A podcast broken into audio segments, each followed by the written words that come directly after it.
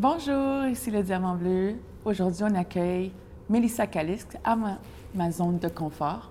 Comment ça va, Mélissa? Salut, ça va bien. Merci de m'avoir invité, Nadia. Ça va bien? Oui, ça va super. Oui. Comment, tu te, comment tu te sens? Est-ce que tu es stressée? Tu as un peu d'anxiété? Ben, un peu, mais c'est juste un petit peu, je suis un petit peu nerveuse, mais ça, ça va bien aller. C'est bon, parce que je veux que mes auditeurs comprennent que l'anxiété, c'est normal. Se sentir stressé, c'est normal. C'est toutes des, affaires qu'on on vit à la quotidienne. Est-ce que toi, euh, Mélissa, est-ce que tu te sens euh, des fois que tu n'es pas capable, tu te sens figé, que tu n'as pas envie de parler? Comme des fois, même moi, je me sens figée, je me sens stressée. Puis j'aimerais montrer à mes auditeurs que des fois, même si on se sent stressé puis on vit de l'anxiété, on peut s'en débattre, puis on peut passer à travers. Parle-moi, toi, qu'est-ce que tu penses? Ah oui, je suis tout à fait d'accord, mais euh, on vit tous de l'anxiété, on vit tous du stress, mais je pense qu'on a certains moyens, dans, dans- le fond, de, euh, de pouvoir s'en sortir. Et certains trucs aussi peuvent aider. Donc, euh, j'ai mes trucs. Alors, je voulais, mes auditeurs, je voulais leur dire que aujourd'hui, Mélissa Calais, c'est une auteure, c'est aussi une coach, et j'aimerais qu'elle parle de sa passion. Est-ce que tu pourrais me parler de qu'est-ce que tu fais en ce moment? Oui, je suis coach, je suis coach fitness professionnel. Euh, ce que je fais, dans le fond, c'est autour euh, euh, du dos. Dans le fond, du mal de dos, le mal au bas du dos. Je fais aussi ce qui a trait à la posture, la charge et le mouvement. Donc, je me concentre vraiment sur montrer aux gens un peu les techniques, les techniques d'entraînement. Euh, je ne suis pas axée sur le- le- la transformation physique, mais beaucoup plus sur euh, montrer aux gens comment euh, performer, je pourrais dire, mais ça va tout d'abord commencer par les mouvements, euh, la technique, comment les, les- les- les guider vers euh, euh, le bon chemin. Alors, quand tu me dis technique coach de dos, excuse-moi, je ne suis pas habituée à entendre ça, là, mais alors toi, tu as décidé personnellement d'être juste travailler sur le dos des gens. Est-ce qu'il y a une raison pourquoi tu as décidé de travailler sur les dos? Ben, parce que je sais, moi, dans le fond, j'ai j'ai eu des douleurs au bas du dos au début. Moi, euh, selon mon histoire, j'ai eu une opération à la colonne vertébrale quand j'avais 12 ans. Mais mes douleurs ne sont pas vraiment dues à mon opération. C'est beaucoup plus parce que je suis, j'étais une personne aux études en droit, donc j'étais énormément assise sur une chaise pendant toute la journée. Euh, j'ai aussi fait euh, des études en, tec- en- en technique euh, juridique et en scénographie. Donc, j'étais constamment assise à taper devant un ordinateur, devant un écran. Donc, au bout de la ligne, ça, on commence à développer euh, des douleurs. Donc, j'ai voulu un peu travailler sur ça, mais en- on va travailler sur mon dos parce que... OK. oui, mais justement, quand j'ai découvert le fitness, ça a été vraiment un pur hasard. Je suis juste allée au gym comme ça pour me sentir mieux. Puis ça, ça a cliqué. Alors, ça aide à- aussi à un stress. Oui, ça Ça, ça a-tu exactement. créé un stress dans ta vie ou bien le fait que tu as eu une opération, ça a-tu créé quelque chose que tu t'attendais pas? Non, parce que les- honnêtement, ça, ça, j'avais 12 ans, donc ça fait vraiment des années. C'était au primaire. Là, je, je vois que tu portes plusieurs chapeaux. Tu es une mère, tu es un coach et tu es aussi une auteure. Alors, qu'est-ce qui t'a qu'est-ce j'essaie de comprendre comment tu es, sorti du droit, tu as décidé d'écrire et tu as décidé de devenir coach. I'm like trying to- j'essaie de comprendre. Au fait, c'est juste que toute ma vie, j'ai cru que je voulais devenir avocate. Mais finalement, je me suis rendu compte après quelques années que je détestais ça un peu. je n'aimais pas du tout ça. Ah. Mais tu sais, des fois, on, on commence, tu on suit un chemin, mais après ça, quelque chose se passe, puis c'est complètement différent. Je veux dire qu'à la fin de mes dernières années, quand j'ai décidé d'arrêter le droit, je me cherchais encore. Donc, j'étais. J'ai passé à une- justement à une étape où j'étais vraiment déboussolée. J'étais complètement perdue. Puis, euh, pas dépressive, mais j'étais dans, dans un état où ce que je me reconnaissais vraiment plus. Puis je me demande, je, je perdais confiance en moi. Donc, un- une journée comme ça, j'ai décidé euh, que ça devait changer. J'avais mal au bas du dos, je devais euh, me- devenir plus en forme, je voulais aussi changer, je voulais changer mentalement, je voulais changer physiquement. Est-ce que c'est parce que tu t'acceptais pas en tant que... Est-ce qu'il y avait quelque chose qui a déclenché le fait que tu avais beaucoup de choses que, que tu vivais? Oui, au fait, c'est plus parce que, tu sais, quand tu penses toute ta vie que tu veux devenir avocate, puis tu te rends compte que tu détestes ça, tu te demandes, ben qu'est-ce que je vais faire? Qu'est-ce que je vais faire d'autre? Mais qu'est-ce qui a poussé à le fait que tu voulais devenir avocate? Est-ce que c'est tes parents ou c'est toi, personnellement? Ben, c'est moi, mais j'ai toujours aimé le droit. J'ai toujours aimé. C'est juste que je me suis rendu compte que j'étais plus, mais je ne savais pas quoi. Donc, je devais chercher qui j'étais maintenant. Parce que quand toute ta vie, tu te dis, euh, ben, c'est ça que je vais faire, mais là, tu te rends compte que c'est plus du tout ça, c'est plus du tout toi, tu te demandes qui t'es. Donc, tu, te poses des questions. Tu commences à dire, ben, qu'est-ce que je vais faire si c'est pas ça? Donc, c'est ça. C'est ça qui m'a un peu déboussolée. Donc, je commençais à me chercher un petit peu. Là, je, marchais à un moment donné, puis j'ai décidé de, de m'inscrire au gym. Puis c'est là que ça a cliqué. C'est vraiment là que j'ai commencé à changer. Je me suis découverte un peu un côté de moi que jamais j'aurais rencontré, que jamais j'aurais cru rencontrer. que tu t'es découverte. Puis, mais c'est le fun, c'est vraiment le fun. Puis les gens m'approchaient au gym, puis ils commençaient à me poser des questions sur comment je faisais, comment je m'entraînais. Mais moi, je comprenais pas pourquoi on m'approchait, pourquoi on me demandait ces questions-là. J'étais comme, mais je sais pas, je vais juste m'entraîner. Puis ils ont commencé à, à vouloir s'entraîner avec moi, puis à me poser des questions un petit peu plus précises. Puis je me suis dit, mais bon, peut-être qu'il y a quelque chose ici. Puis c'est là que j'ai commencé à entamer ma première certification, puis que j'ai commencé à étudier sérieusement pour aider les gens à, ah, changer, parce qu'intérieurement, je changeais, physiquement un petit peu aussi, mais c'est vraiment à l'intérieur que, que, tout a déclenché. Alors, pour toi, le fait que tu as décidé d'écrire un livre et de devenir auteur, tu as décidé de prendre tout ton univers puis de, de travailler, de travailler sur toi-même, de te reconstruire toi-même. Au fait, le livre, le livre est parti d'un peu de parce que j'étais un peu tannée. Back on track, c'est parce que euh, en étudiant le fitness, je commençais à, briser un peu les croyances populaires. Tu sais, souvent quand on s'entraîne, on écoute les autres, puis on se rend compte finalement après que c'est pas tout à fait ça ce que les autres nous disent. Tu sais, quand tu commences à ah. étudier, tu dis, ah, c'est pas ça, c'est pas tout à fait ça. Mais si je regarde les gens, s'entraîner, puis je regarde, je constate des erreurs, je constate des choses qui peuvent changer, des choses qui peuvent améliorer.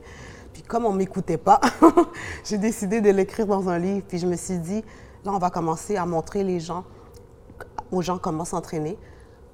Puis on va, on va, on va se concentrer sur ce qui est important. Tu sais, le glamour là, de, de, Instagram fitness, puis des exercices super compliqués. les gens, là, ils ne focusent pas sur les fondamentaux. Donc, j'étais un peu tannée de tout ça. Donc, j'ai décidé d'écrire Back on Track, comme pour dire, on retourne, on retourne en, arrière, puis on recommence à nouveau.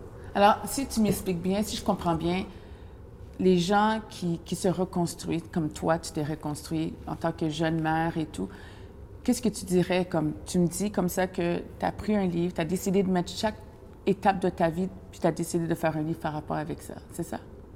Mais Back on Track, c'est plutôt mais je, parle un peu de mon histoire, oui. Je parle un peu de comment je suis arrivée à devenir coach. Honnêtement, c'est arrivé out of nowhere, coach. Jamais moi, j'aurais cru que je serais un coach sportif parce que, oui, oui, je m'amusais un peu dans les sports quand j'étais jeune, mais c'était out of nowhere, là. C'était pas moi. pas une personne qui allait dans, dans le gym, toi, dans le temps? Non, pas du tout.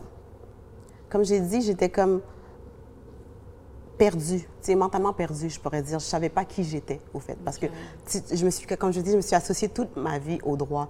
Mais quand je me suis rendu compte que c'est plus ça que je voulais faire, il fallait que je trouve quelque chose. Il fallait que je, je trouve qui j'étais d'abord. Je me dis, mais OK, mais qu'est-ce que je vais faire? Qu'est-ce qui. Tu sais, on est une étudiante. Tu es une maman. Tu as décidé.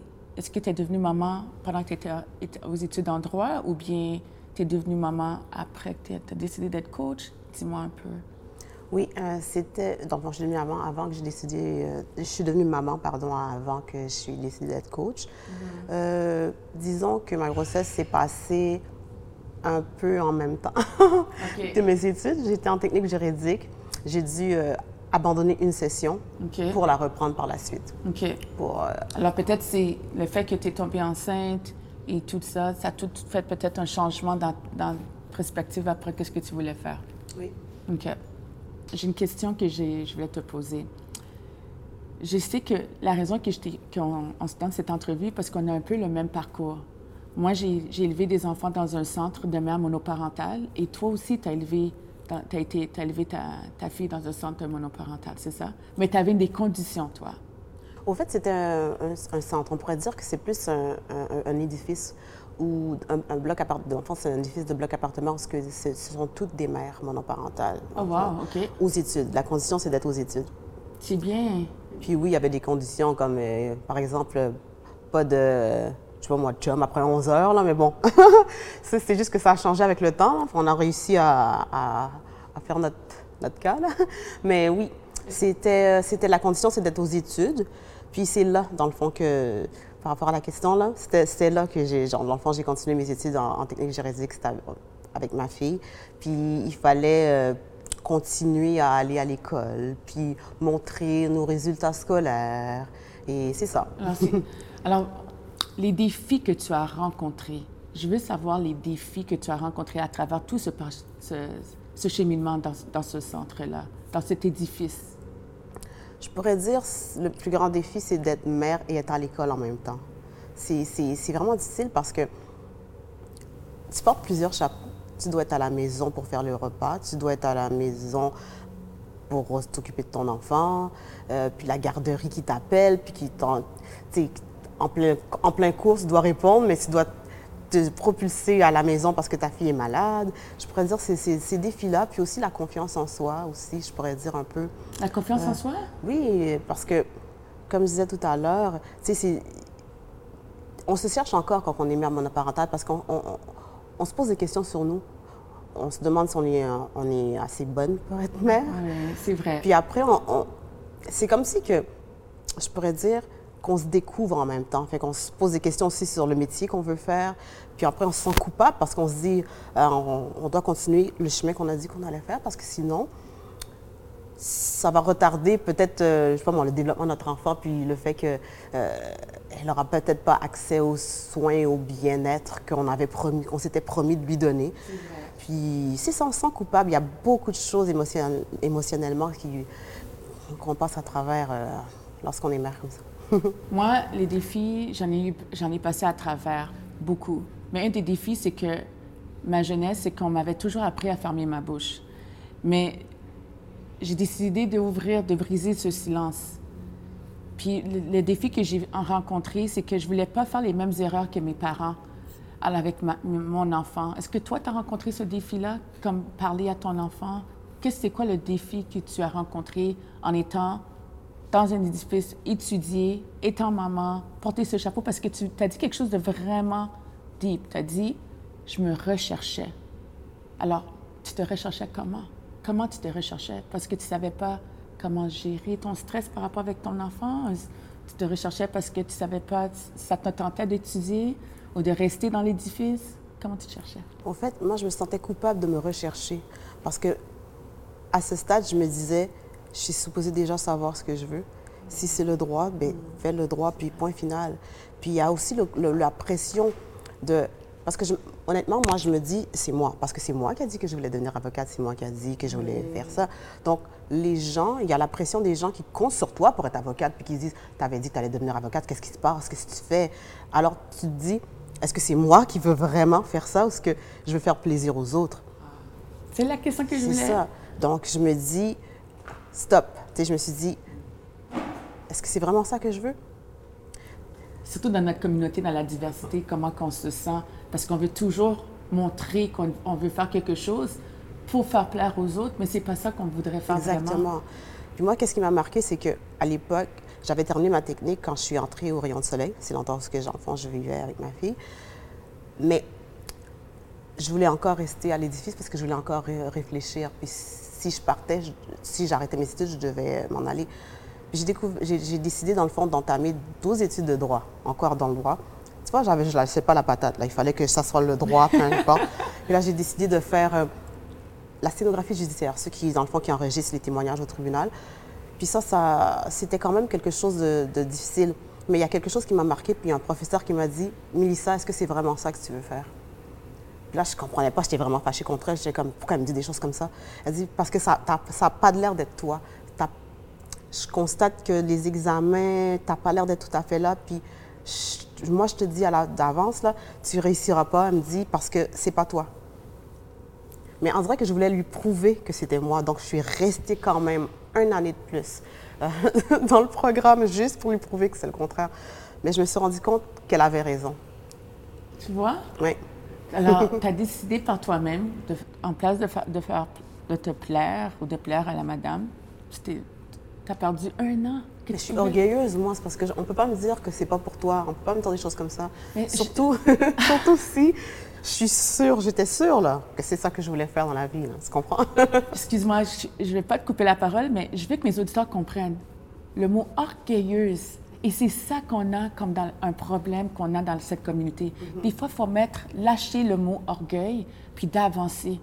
Parce que c'est vraiment quelque chose qu'on doit travailler. C'est tabou et il faut briser cet orgueil-là. Des fois, il faut être capable de dire, c'est vrai, c'était pas ce que je voulais et je veux avancer. Oui. Mais je pense que c'est au moment où on, va on, on décide de se laisser un peu aller. Moi, c'est le fitness qui m'a sauvée, qui m'a permis de découvrir qui j'étais, parce que j'ai décidé de let it go, de laisser aller. Puis ça m'a connecté avec une autre moi que je n'avais aucune idée de l'existence. Puis je me suis laissée aller, euh, ça, a augmenté mon estime, euh, j'étais beaucoup plus en forme, euh, j'étais moins nerveuse, moins anxieuse. Le, le pouvoir de l'exercice, c'est vraiment merveilleux. Donc, Alors, tu conseilles ça à... S'il y a des auditeurs et auditrices qui écoutent en ce moment, tu leur conseillerais... Qu'est-ce que tu leur dirais par rapport avec l'orgueil, puis les exercices et tout? Moi, je pense que l'exercice, c'est le meilleur des médicaments. je pense que ça devrait être obligatoire. On devrait obliger les gens à aller au, au gym, sincèrement, ou tout simplement courir. Le bienfait d'une marche, c'est vraiment, c'est fondamental. Tu peux juste marcher. Les gens pensent qu'il faut un abonnement, il faut, euh, il faut dépenser de l'argent, mais seulement marcher le matin, c'est déjà quelque chose de grand. Puis c'est- prouvé, là. Je ne suis pas médecin, mais je peux dire que c'est prouvé scientifiquement le bienfait de l'exercice. Donc, il faut aller chercher, il aller sur Internet pour aller voir des recherches. Puis, ça prend pas grand-chose. C'est juste des bonnes habitudes à suivre. Alors, tu as, écrit combien de livres? J'en ai neuf. Wow! Ai neuf. Neuf livres. Et puis, euh, là, je vois tu en as amené deux. Oui, j'ai amené Back on Track. Ça, c'est mon premier livre. Euh, Celui-là, je l'ai écrit euh, quand même, je pense, en 30 jours. Et puis, euh, ah, tu as, fait un défi en 30 jours. Oui, c'est un défi qui a- que, que m'avait lancé mon mentor, d'écrire un livre en 30 jours, et c'est ce que j'ai fait. Mais je pense que lui, je l'ai fait en trois semaines, en fait. Wow! Mais Félicitations! j'étais tellement passionnée par, euh, puis excitée par ce qu'il disait, là, donc j'ai... C'est ça. Et puis, ton autre livre que tu nous as amené, si tu veux le montrer. ah oui. Ça, c'est Mind Chronicles, The Safest Places Created. Donc, font les, les chroniques de l'esprit, on pourrait dire en français. Euh, la place la plus sécuritaire est créée. Alors, tu écris en anglais. Oui, j'écris en anglais, j'écris en français, mais j'écris beaucoup plus en, en- en anglais. Je pourrais dire que j'écris dans la langue Que tu te sens à l'aise. dont me vient l'inspiration. OK. Ça, ça a été un recueil de poésie que j'ai écrit pendant la COVID, dans un autre moment où ce que ça allait pas super bien, justement. OK, wow! Puis, euh, mais ça, pour en parler, là, à part le fitness, le pouvoir de l'écriture est extrêmement bon pour la santé mentale, je pourrais dire. Ça m'a vraiment délivré, ça, je pense. Et ça parle beaucoup de, de tes émotions? de mes états d'âme pendant, tout ce- pendant tous ces, ces mois. Vraiment. Wow, félicitations. Alors, si vous voulez devenir écrivain, si j'ai compris, je donne à mes auditeurs, si on veut devenir écrivain, on peut faire un défi en 30 jours. Mais je donne une masterclass, justement, dans le fond, qui enseigne les gens à écrire en 30 jours. Mais essentiellement, je donne des ateliers d'écriture parce que j'aimerais vraiment que les gens puissent se connecter à leurs émotions. Euh, principalement les hommes, je dirais. Euh, je les invite parce que nous, les femmes, on a plus de facilité à s'exprimer. Oui. je constate que les hommes ont beaucoup plus de difficultés à interagir avec leurs émotions, avec leur intelligence émotionnelle. Donc, c'est pour ça que j'ai un atelier d'écriture principalement axé sur eux, Pour les aider à s'ouvrir par rapport à, à la poésie, le mémoire, le journal, par exemple, pour les aider un peu à se connecter avec la partie d'eux qu'ils essaient de cacher, dans le fond, un peu. Wow, c'est le fun de voir qu'il y a du monde qui veut aider la communauté, la diversité, puis de trouver un moyen pour la santé mentale, puis s'ou- s'ou- s'ouvrir, se connecter, c'est vraiment ma passion. Alors, je- pour de vrai, wow, je, je- je suis sans mots. Mais au fait, j'ai écrit des livres, mais dans tous mes livres, il ne s'agit pas de moi, il s'agit des autres. Je veux juste inviter les autres à, faire comme ça. Je veux partager, dans le fond. Je veux partager le pouvoir de l'écriture. Je veux partager... Moi, mon moyen de communication préféré, c'est pas, pas le public speaking, certainement pas. c'est l'écriture. Donc, c'est mon seul moyen de me connecter avec les gens pour leur montrer ce que je sais pour qu'ils puissent devenir comme ça. Parce que ce que j'ai fait, tout le monde peut le faire. Je vais juste voir ton livre parce que je trouve ça euh, intéressant. Puis comme tu m'as dit, tu l'as écrit pendant la COVID et j'aimerais rentrer un peu dans, tes émotions. Dis-moi, qu'est-ce qui s'est passé pendant la COVID? Mais au fait, la COVID n'était pas terrible pour moi. Ça a été, comme je pourrais dire, une des meilleures époques de ma vie parce que je, je, suis vraiment connectée à mon moi vraiment intérieur. Puis qu'est-ce qui s'est passé, c'est que je suis partie dans le fond du rayon de soleil parce que j'avais décidé de terminer dans le fond mes études de droit. C'était fini là, j'étais comme c'est sûr que j'ai un coach, c'est certain. Mais je suis partie chez mes parents. oh. Mais on connaît dans le fond la réalité de, de vivre avec nos parents lorsqu'on est préalablement vécu seul. Pendant ça, ça faisait plus de cinq ans là que je vécu. Donc là, c'est comme deux générations différentes. Puis ça a explosé. C'était terrible. Alors, pendant la COVID, tu es retourné chez tes parents. Tu as habité avec tes parents. Et ça s'est pas bien passé.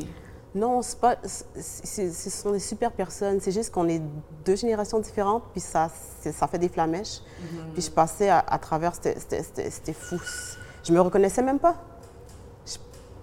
Il y a des crises de colère que je passais, puis que je comprenais même pas qu'est-ce qui m'arrivait parce que je me sentais pas comprise. Ils comprenaient pas ce que je devais, que je, ce que je devenais. Tu as laissé tes études, ce qui se passe, tu veux devenir coach, qu'est-ce que tu fais, tu veux devenir entrepreneur? Ça marchait plus du tout. En sortant, oui. Tous les jours, je sortais dehors parce que c'était ma thérapie d'aller euh, près de l'eau. Puis je commençais, ça, dans le fond, ça commençait... Près de l'eau, c'est pour ça que ton ouais, image il y a beaucoup d'eau. Moi, je suis vraiment connectée à l'eau. Ouais. Donc, j'amenais avec moi un, petit, un crayon puis un, bloc-notes, puis j'écrivais, j'écrivais des choses. Puis à un moment donné, je me suis dit, wow. C'est comme, je, lisais dans le fond parce que c'est de la poésie. Je lisais mes mots. Puis c'est comme ça que j'ai remarqué que la poésie, dans le fond, c'est un miroir. L'écriture, c'est un miroir. Donc, je, lisais mes mots, puis je regardais, puis je me, disais, mais ça n'a pas de bon sens. C'est fou. J'ai vu dans une de tes poésies, tu écrit No. No, I say no.